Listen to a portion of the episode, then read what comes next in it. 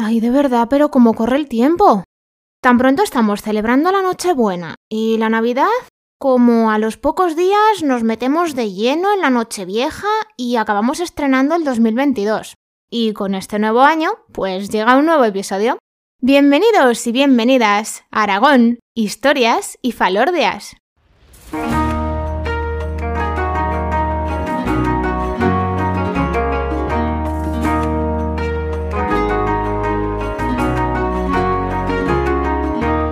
Feliz 2022, viajeros y viajeras. Os habla un año más María Argota, historiadora y educadora patrimonial. Y antes de nada, espero que hayáis tenido unos días relativamente agradables y que este nuevo año sea distinto al anterior, siempre en el buen sentido. Como ya os comenté, este episodio 36 lo he retrasado un día porque resulta que el primer sábado de mes coincidía con Año Nuevo. Y vamos a estrenar 2022 por todo lo grande, lo vamos a hacer rompiendo barreras, para descubrir la vida de Ana Francisca Barca de Bolea.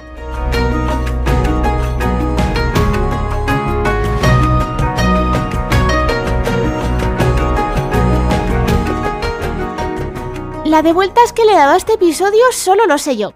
Normalmente sí que suelo tener muy claro el tema del que os voy a hablar, pero esta vez he tenido muchísimas dudas y todo tiene que ver con algo que os dije al final del episodio 35, que si os acordáis, digamos que lo dejé en una especie como de cliffhanger de cara a estas navidades de 2022.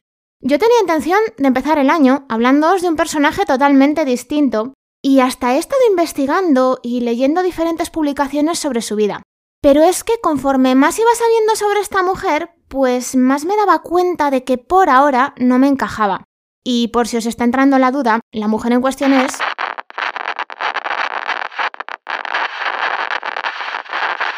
Hola de nuevo, no sé muy bien qué es lo que acaba de pasar, pero voy a asumir que todavía no es el momento de deciros su nombre.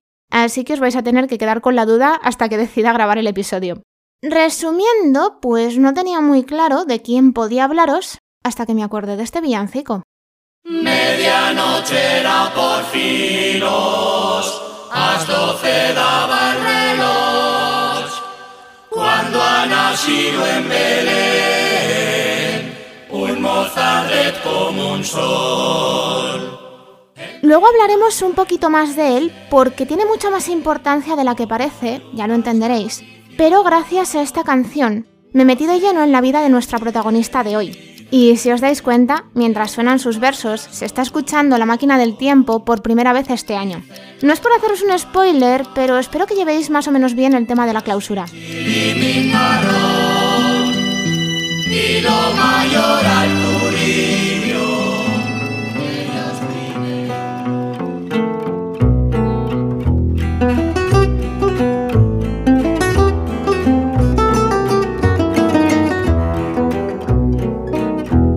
Estamos en Zaragoza justo a principios de una época de muchísima actividad cultural que es el siglo XVII. Será aquí cuando un 14 de abril de 1602 nacerá Ana Francisca Abarca de Bolea y Mur, que era hija de Martina Abarca de Bolea y su segunda mujer, Ana de Mur. Ya solo el apellido paterno de la niña dice muchísimo de ella. Los Abarca de Bolea son una de las familias más importantes de toda la historia de Aragón, que nacen, por cierto, de la unión de dos familias que son muy antiguas. Si nos ponemos a rastrear solo a la parte de los Abarca, nos los encontramos enterrados en el Panteón de Nobles del Monasterio Viejo de San Juan de la Peña, ahí pegaditos a los primeros reyes de Aragón. Y si avanzamos hasta el siglo XVIII, nos vamos a encontrar de lleno con Pedro Pablo Abarca de Bolea y Ximénez de Urrea, que es el décimo conde de Aranda y resulta que a la vez era uno de los hombres más destacados que hubo en su época. Vamos, que ya veis que la niña viene de buena familia. Siendo muy pequeña, le va a suceder el primero de los muchos acontecimientos que vivirá a lo largo de una vida que ya os adelanto que va a ser bastante larga. Y que si no somos capaces de quitarnos las gafas del presente, pues puede que nos resulte un poquito difícil de entender. Cuando solamente tenía tres años, sus padres confiaron su educación al monasterio de Casbas de Huesca, del que prácticamente ya no volvería a salir. Esto, que si lo vemos con nuestra mirada actual, pues no es fácil de comprender, entre las familias nobles era algo bastante común. En este monasterio existía una escuela monástica femenina, gracias a la que Ana Francisca recibió una educación cultural que seguramente no habría podido conseguir de otra manera. y que le hizo ser capaz de dominar un montón de disciplinas distintas, como por ejemplo, pues así a voz de pronto, el latín. Con apenas 12 años va a recibir la primera de las dos noticias que marcarán su adolescencia. En 1614, su madre se muere en Sietamo. Pero por si esto no fuera suficiente, solo dos años después, su padre también fallece en la misma localidad. Solo tenía 14 años y ya era huérfana de ambos padres. Pero no mucho tiempo después, vivirá uno de los momentos que más recordará durante toda su vida. Con 22 años, dejó de ser novicia y hace el acto de profesión religiosa con el que va a pasar a formar parte de la comunidad monástica de Casbas. No había hecho más que ingresar y es que empezó a recibir elogios sin parar por parte de las superioras, por parte de sus conocidos. A pesar de que era muy joven, decían de ella que era autodidacta y una auténtica erudita que sentía verdadera pasión por las artes y la literatura. Yo, si os soy sincera, casi me la imagino como una monja que era un no parar de mujer. Ella misma decía que casi nunca descansaba y además de los ejercicios religiosos que hacía como el resto de sus compañeras, sacaba tiempo, no me preguntéis de dónde, para otras aficiones como el estudio, la lectura, la creación literaria, la pintura, el bordado y hasta la música. De hecho, y como Ana Francisca escribió, llegó a ser la cantora mayor del convento. Pero es que a todo esto le tenéis que añadir que durante unos 30 años estuvo escribiendo una crónica que no es excesivamente larga, porque tendrá como unos 7 folios, pero sí muy importante para saber qué es lo que pasó en Casbas desde el año 1602, que es casualmente cuando ella nace. En ella lo que hacía era anotar los fallecimientos de las monjas desde ese año que os he dicho y también algunos de los sucesos que pasaron dentro de las paredes del convento. Vamos a parar aquí un momento el episodio y de hecho también voy a quitar la música, porque es que quiero que penséis en una cosa. Ana Francisca Barca de Bolea no es que solo fuera mujer, es que era monja de clausura. Salvando unas excepciones que os voy a contar en breve, lo que quiere decir eso es que nunca salió del monasterio de Casbas.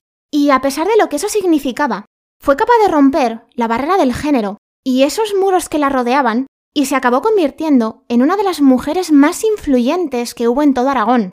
Y todo lo consiguió desde ese pequeño mundo que era ese monasterio en el que ella vivía.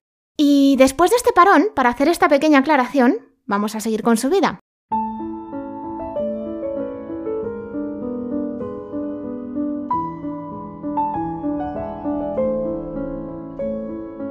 Hacia 1645, que es cuando ella tenía unos 43 años, sabemos que estaba metida de lleno en los círculos culturales de Zaragoza y Huesca, como bien nos demuestra una carta que le va a enviar al cronista ostense Juan Francisco Andrés de Uztarroz, al que por cierto ella consideraba su mentor literario.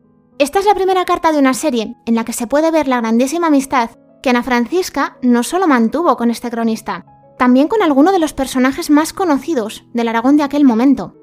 El 9 de octubre de 1646 va a pasar uno de esos acontecimientos que es decisivos dentro de nuestra historia. El príncipe Baltasar Carlos, que era el hijo del rey Felipe IV, muere en Zaragoza. Como era costumbre en la época, se celebró un certamen fúnebre en el que van a participar poetas de todas partes. Ana Francisca va a enviar unos sonetos con los que va a conseguir el tercer premio. Como os he dicho antes, ni ser mujer ni monja de clausura van a suponer ningún impedimento para ella. Estamos en una época de muchísima actividad intelectual y artística en la que van a surgir un montón de grupos de eruditos y artistas. En Aragón, si hay que destacar uno por encima de todos, va a ser el que giraba en torno a la figura del oscense Vincencio Juan de Lastanosa, que ya os digo que es un personaje que es que casi se merece su propio episodio y no lo descarto. Aquí nos vamos a encontrar a personajes como por ejemplo Baltasar Gracián, del que algún día prometo que os hablaré, a Juan Francisco Andrés de Uztarroz, que ya os lo he nombrado, al canónigo de la Catedral de Huesca, Manuel Salinas, o al poeta Francisco de la Torre. Y junto a ellos, sin salir de su convento, también tenemos a Ana Francisca Barca de Bolea, que además de ser parte de este grupo, fue citada por Baltasar Gracián como un ejemplo de ingenio en su obra Agudeza del arte y el ingenio. Ya os he dicho que hubo una serie de excepciones que hicieron que Ana Francisca tuviera que romper la clausura y que las conocemos por las cartas que se mandaba con Juan Francisco Andrés de Uztarroz. Gracias a ellas, se sabe que durante unos años tuvo muchísimos problemas de salud, que la forzaron a salir del convento. En agosto de 1650, sabemos que pasó un tiempo en el castillo de sus sobrinos en Sietamo, y precisamente, a petición de sus parientes, ese mismo mes hará un viaje a lo que llaman los Baños de Francia, que irá seguido de unas visitas a Zaragoza y Huesca, donde aprovechará para contarnos lo fantástica que era la casa de Vincencio Juan de la Stanosa. Pero a pesar de la mala salud y de tener que romper la clausura, ese mismo año va a sacar fuerzas para participar en un certamen poético que su sobrino convoca en Huesca para celebrar la boda de Felipe IV con Mariana de Austria.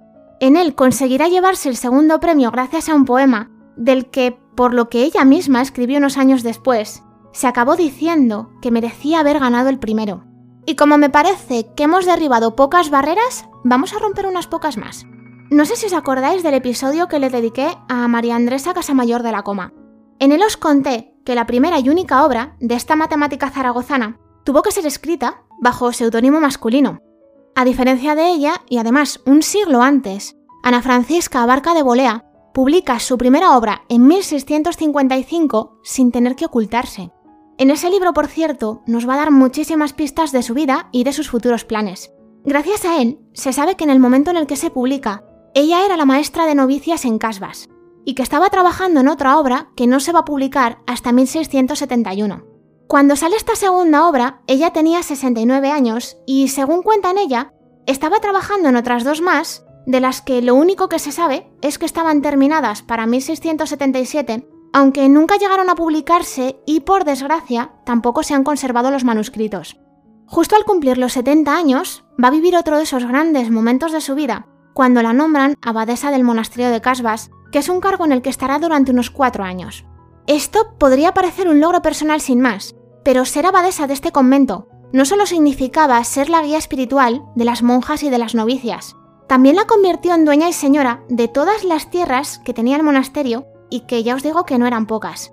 Ana Francisca Barca de Bolea mandaba dentro y fuera de los muros de este lugar. Una vez dejó el cargo y aunque ya tenía una edad, se va a centrar en escribir la que será su única obra de ficción, de la que sí que os quiero decir el título porque tiene mucha chicha. Es La Vigilia y Octavario de San Juan Baptista, que salió a la luz en el año 1679. Por resumirosla un poquito, digamos que está ambientada en un ambiente pastoril en el que ella se dedica a poner en boca de los protagonistas diferentes textos en prosa y verso. Pero es que además en esta obra incluirá la mayoría de los poemas que fue escribiendo durante su vida. Y dejad que vuelva a parar otra vez el episodio. Vamos a escuchar otra vez el villancico que os he puesto antes. Medianoche era por filos, a doce daba el reloj, cuando ha nacido en Belén un mozarret como un sol. En una época en la que la mayoría de sus contemporáneos están escribiendo todo en castellano, Ana Francisca decide incluir en esta obra tres poemas que están escritos en aragonés. De hecho, el que estáis escuchando ahora es uno de esos tres que se llama Albada al Nacimiento y que son fundamentales para el estudio de la lengua aragonesa, si es que hasta en el idioma rompió barreras. De 1679 en adelante, las noticias que hay sobre su vida van a ser cada vez más y más escasas. Sabemos que en aquella época tenía una sobrina, que se llama Francisca Bernarda, que era monja como ella en Casbas y que se va a convertir en su gran apoyo dentro de los muros del monasterio. Las últimas referencias que tenemos sobre ella son su alegría unos poquitos años después, cuando ve terminado el retablo barroco de la Virgen de Gloria, o las firmas como parte de la contratación del que sería médico del convento, y también como tutora, junto a Francisca Bernarda, de una sobrina lejana que se había quedado huérfana siendo una niña.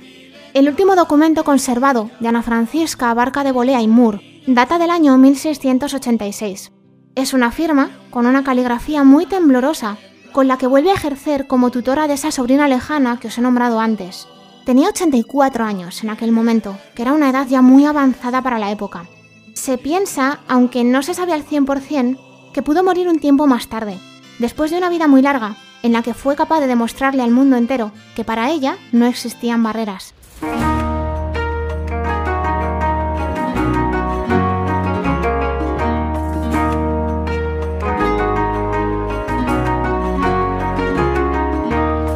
Y hasta aquí el primer episodio de 2022. Vaya viaje que os he metido para empezar el año. Pero es que ya os he advertido que la vida de Ana Francisca Barca de Bolea daba para muchísimo, y eso que no he incluido muchos datos para no sobrecargaros más de lo que puede que ya lo haya hecho. Acordaos que aunque este episodio ha salido en domingo, esto digamos que ha sido como una circunstancia especial porque justamente el día de Año Nuevo coincide con el primer sábado de enero. pero los demás saldrán en los días en los que los publico normalmente. Ya sabéis que podéis encontrarme en consultas arroba o a través de Facebook, Twitter e Instagram. Os espero con un nuevo episodio dentro de un par de semanas. Feliz 2022 otra vez y espero que tengáis un año de leyenda.